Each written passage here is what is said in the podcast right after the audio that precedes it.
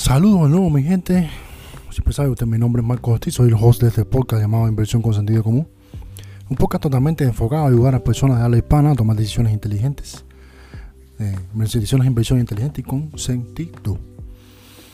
Ustedes saben que mi misión con este podcast es ayudar a 2.7 millones de hispanoparlantes con sus finanzas. Así que si te gusta lo que conversamos acá, déjame un review en Apple Podcasts, Spotify, donde quiera que estés escuchando este, este podcast.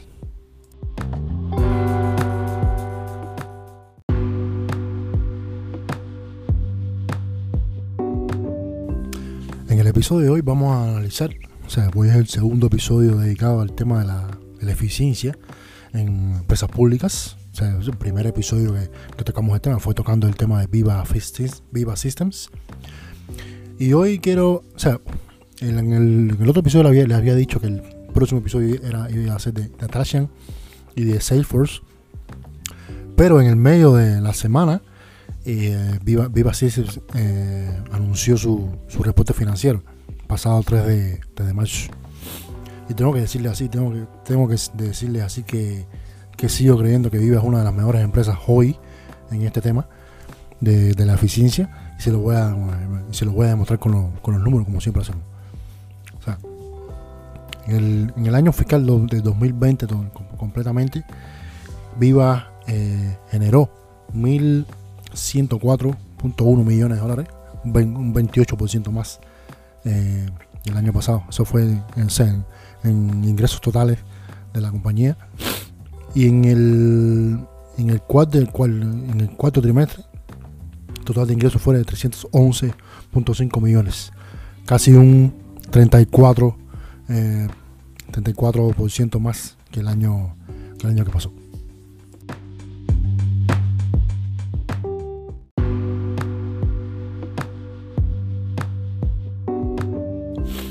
Entonces, de acuerdo a un reporte reciente, el, o sea, a nivel, a nivel global, el mercado de la, de la salud, enfocado en el mercado de cloud computing, o sea, la computación en la nube, enfocado en el mercado, el mercado de la salud, está estimado en crecer en un en 25.5 billones de dólares, o sea, 25.500 millones de dólares, casi un 23% de forma anual en los próximos cuatro años a partir de, de este año.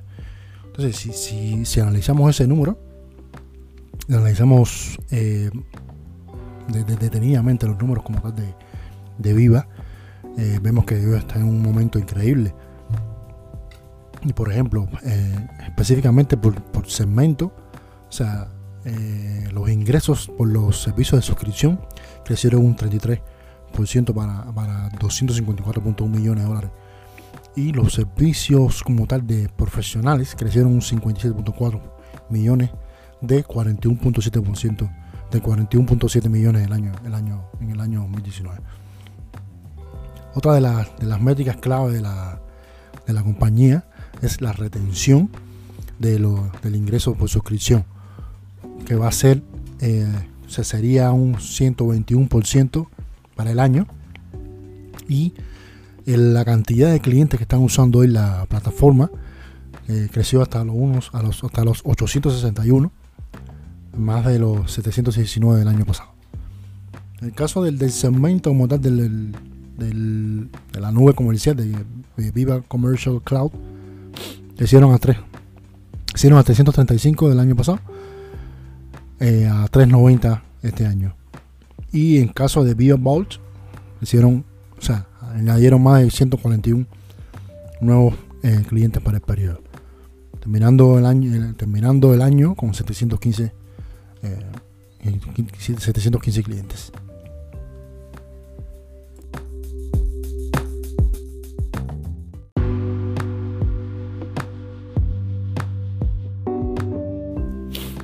Otra cosa que, quiero destacar en este, en este último, en este último reporte financiero de la empresa es que para el año fiscal de 2020 los ingresos crecieron un 28% a 1.100 millones de dólares.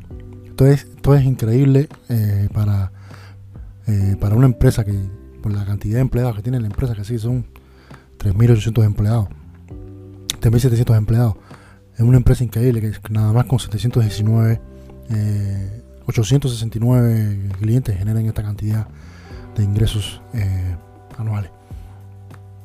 O sea, por eso le estoy diciendo que es una, que una de las empresas más eficientes, sigue siendo una de las empresas más eficientes en el mercado de cloud, cloud computing enfocado en, en, la, en, el mercado de la salud. Entonces, para el, para el, para el próximo año, para el primer, para el primer eh, cuatrimestre del, próximo año, o sea, Viva está diciendo que, puede generar de unos ingresos de 327 a 328 millones. Y eh, el mercado está eh, buscando una especie de unos 315 millones. Así que, como ya han hecho en todos, estos años, eh, batiendo el, o sea, superando siempre las, expectativas del mercado, creo que van a seguir, creo que van a seguir haciendo, haciendo lo que van, lo que quieren hacer. O sea, y espera, o sea, vive espera que en el, año fiscal de 2021 lleguen a los 1.400 o 1.410 millones de dólares. Todo sigue con el plan que tiene Viva de generar 3 eh, billones hasta el 2025.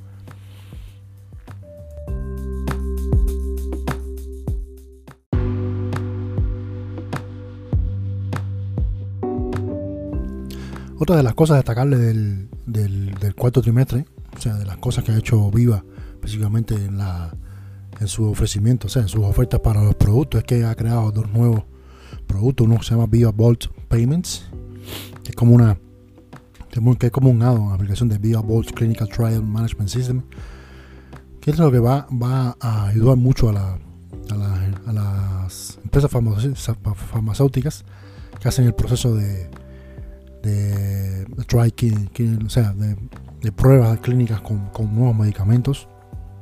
O sea, y, este, este específico proyecto, este producto específico está, está para eh, soportar los complejos, mm, los complejos procesos eh, eh, clínicos para nuevas drogas, nuevas, nuevos medicamentos y sobre todo los, los pagos y los reembolsos de, esta, de, de estas pruebas.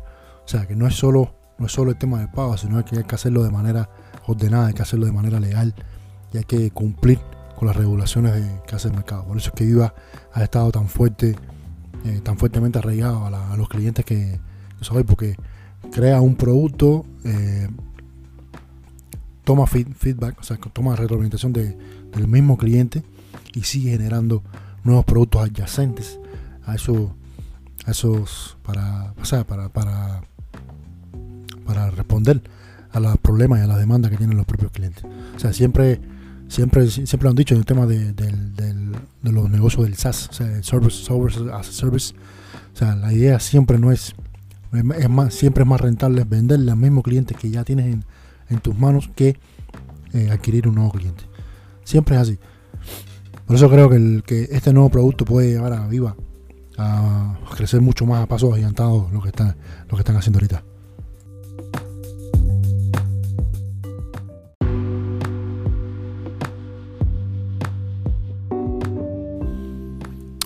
Entonces, para concluir, eh, Viva, eh, Viva Cities va a seguir generando eh, increíbles retornos para, los inversores. Creo que, es una de, las compañías que hay que seguir de cerca. y lo sigo diciendo. Si, yo tuviera, por decir de alguna manera, si, yo fuera Warren, Buffett, les aseguro que, que invertiría 100 millones, 200 millones en esta, en esta empresa. Y, y les la dejaría que, que siguieran trabajando como han hecho hasta ahora, que van a seguir, se ha sido siendo muy eficientes con el tema del, capital y que siguen generando eh, increíbles retornos para los inversores y creo que van a seguir así por muchos años. Creo que el, que el objetivo que tienen de generar eh, 3 mil millones de ingresos netos, 3 mil millones de ingresos eh, para el para el 2025, por supuesto que lo van a que lo van a lograr. Así que sin más, como siempre le digo, si te gustó el, si te gustó el, episodio, si te gustó el podcast, eh, déjame, un review, déjame tu comentario, donde quiera que, que lo estés escuchando, en, en Apple, en Apple Podcasts, en Spotify, donde quiera que estés escuchando el, episodio. Si no me despido, hasta la próxima. Recuerden que el próximo sí va a ser enfocado en Atlassian.